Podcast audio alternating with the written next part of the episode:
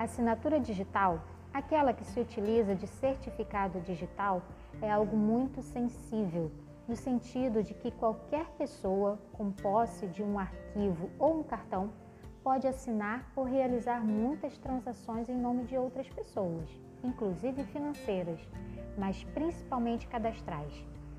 Exatamente por isso, as formas de se obter e utilizar essa assinatura digital é regulada por uma norma e por um órgão governamental, que regula todos os tipos de assinatura eletrônica, inclusive aquelas que utilizam apenas softwares.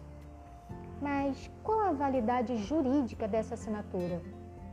Ela é aceita em qualquer instância, inclusive judicial.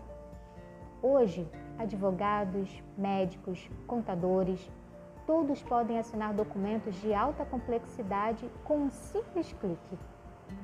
Mas você sabia que há assinatura eletrônica que não precisa de certificado digital? Isso mesmo. Há sistemas homologados pelo ITI, que é o Instituto Nacional de Tecnologia da Informação, o órgão que regula esse procedimento eletrônico. Eles reconhecem a assinatura realizada através de softwares.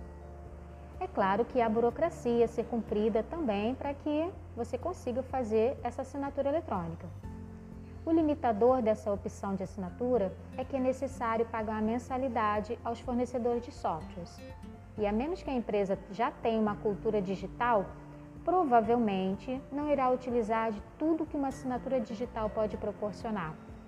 Além disso, os órgãos públicos não aceitam essa assinatura, valendo apenas para transações privadas.